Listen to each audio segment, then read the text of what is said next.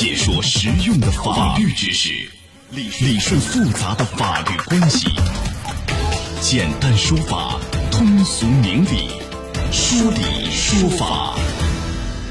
好，接下来我们进入到高爽说法的说理说法，我是主持人高爽，继续在直播室向您问好。淮安市体育中心游泳馆啊，对六十五岁以上老人免费游泳提出几个条件啊，第一个是签免责协议，完了以后呢，要拿什么体检证明、家人陪同等等。但是只要买票入游泳馆，就可以不用出示相关证明。来，今天我们来聚焦此事。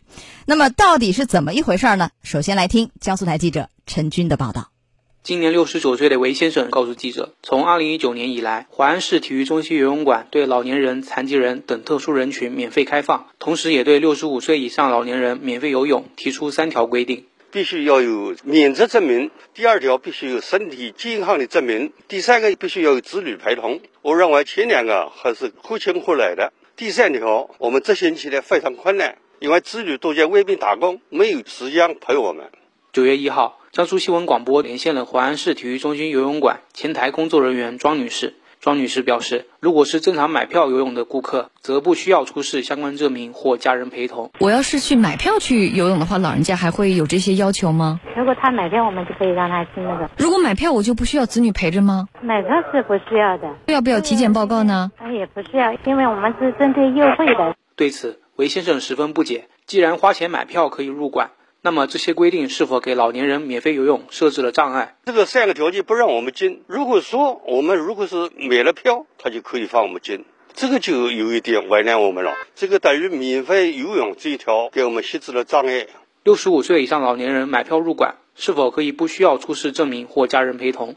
对此，淮安奥体场馆管理有限公司总经理李晨回应称，前台工作人员对于相关政策规定没有深入了解，导致在解释时存在误会。实际情况并非如此，这几项规定主要是出于老年人体育锻炼时的安全考虑。像六十五岁以上的老年人，本身我们是不收他的费用的，但是呢，为了安全考虑，所以我们需要一些体检报告等类似的一些要求。只要是六十五岁以上老年人来我们这儿锻炼，我们这个规定都是实行的，跟他买不买票这个没有关系。好，六十五岁以上老人游泳锻炼啊，应不应该要家人陪同呢？对此，市民的观点也是不一样的。我们的记者做了一些接采，来听听大家是怎么说的。家人掉山嘛，你叫那么家人来陪你，哪有时间陪呢？呃，就是我们所以说六十五岁，像像青年一样的，呃，就问问他还有什么心心脏病啦，还有高血压啦，他家没有，呃，你可以给他进去。出了意外，你自己承担。老年人游泳锻炼本来就存在一定的风险性。应该是最好需要有家人在旁边看着或者一起游，而且子女也可以利用这个时间多陪陪家里的老人，了解他们的爱好。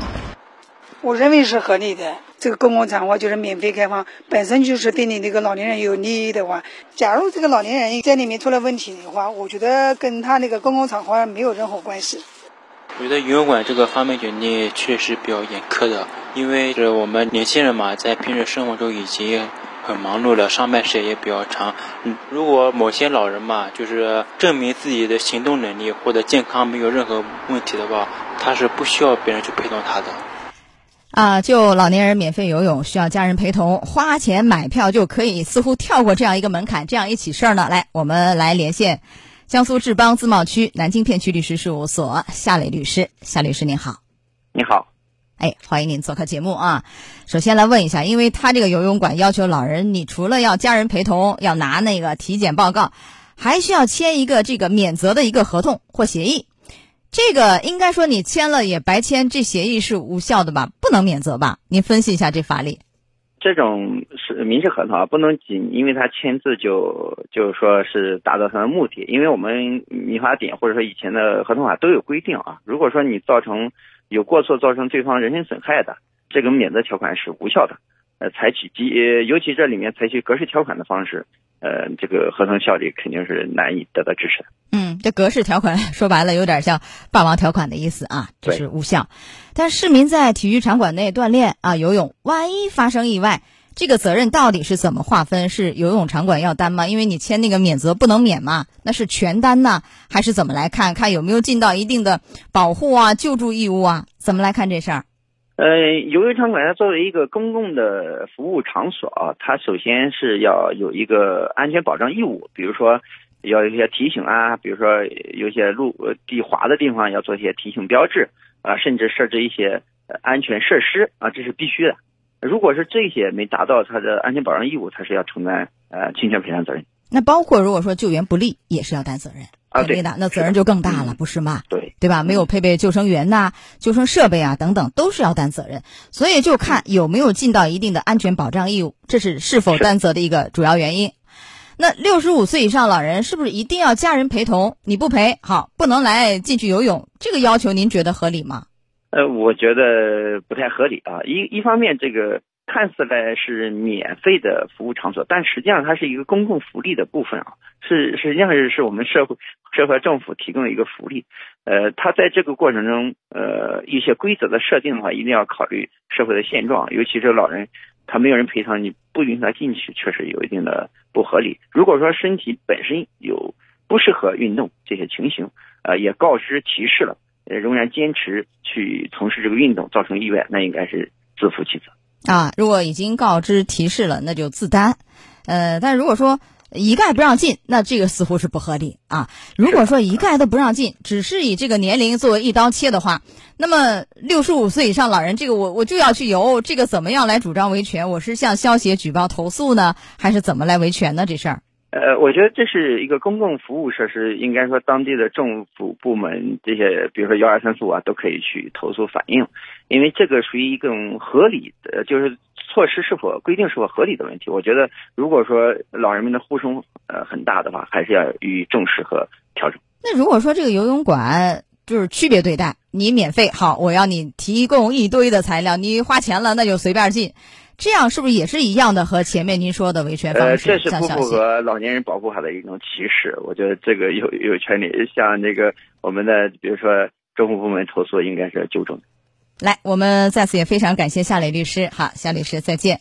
那么接下来呢，我们来连线一下东南大学附属中大医院康复医学科的副主任马明，来了解一下老年人参加游泳锻炼要注意哪些问题。马主任你好，哎，你好，主持人好，给我们提示一下好不好？是这样的啊，老年人如果在游泳过程中间呢，我觉得有几个方面要注意。第一个呢，老年人自己要看待一下自己有没有心脑血管的疾病。如果曾经得过心脑血管疾病，或者呃怀疑自己有心脑血管疾病的话，那他要特别注意，就是可能就不太适合去参与到游泳运动，因为游泳运动毕竟还是有一定的强度，容易这个造成啊，就是比如说我们的血压的升高啊啊，这个一些这种呃心率的改变啊，容易造成我们这种心脑血管疾病的。诱发。那另外一个方面呢，就是比如说他有膝关节的疼痛的，那么他也要小心，因为很多人不知道，呃，像我们有膝关节半月板损伤的老年人是不太适合去游蛙泳的。另外还有就是老年人去游泳的时候，那么游泳前、游泳后一定要做好这个热身和放松。那么热身呢是可以帮助我们人体调动我们身体的机能，然后再进行像游泳这样有一定的运动强度的锻炼。那么运动完以后要做好放松，因为很多老年人。如果游完了以后就直接就冲个澡就回去了，很多时候这个肌肉的代谢代谢的能力啊会下降，那么有时候会就会容易造成骨关节的这种损伤，所以老年人可能要注意这几方面。好的，非常感谢马主任所做的提醒，马主任再见。高爽说法节目收听时间：首播 FM 九十三点七江苏新闻广播十五点十分到十六点，复播 AM 七零二江苏新闻综合广播。二十二点三十到二十三点，想咨询法律问题和主持人高爽互动，请下载大蓝鲸 APP 到高爽的朋友圈，节目微信公众号“高爽说法”，网络收听方式：江苏广播网三 W 点 VOJS 点 CN，智能手机下载大蓝鲸 APP 或蜻蜓、喜马拉雅等，搜索“高爽说法”，可随时收听。